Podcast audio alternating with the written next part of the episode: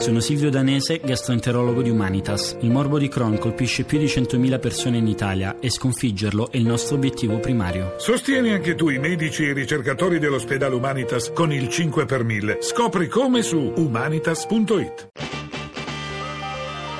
RAI GR1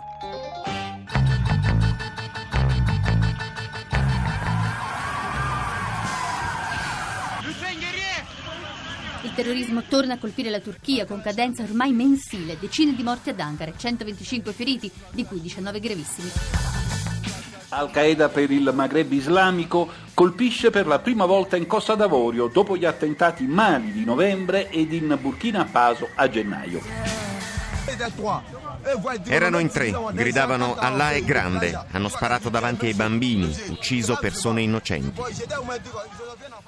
Quando è successo eh, in Mali e in Burkina pensavamo che sarebbe potuto arrivare. Ci eravamo detti, memori degli attentati in Tunisia potrebbero arrivare dalla spiaggia, infatti è successo così. Il vero punto è quali sono le strategie europee. Io questa strategia europea continuo a, a non vederla e l'assenza di idee, anche cattive idee, ma l'assenza di idee la paghiamo quotidianamente con la nostra insicurezza.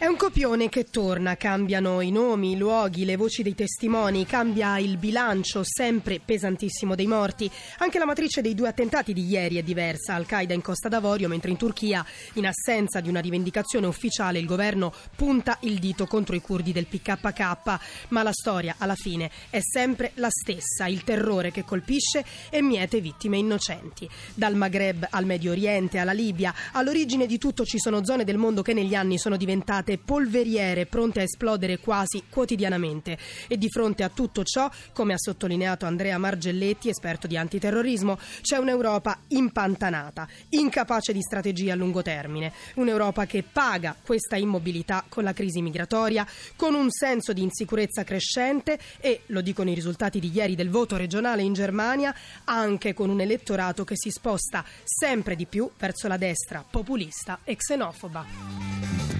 E di immigrazione parleremo nel nostro giornale con l'attesa del vertice europeo che comincia giovedì. Un altro reportage dal campo profughi di Domeni e l'ultimo rapporto delle Nazioni Unite che evidenzia il numero dei migranti è aumentato di oltre il 40% in 16 anni. Per la politica la corsa alle amministrative scandita da veleni e caos.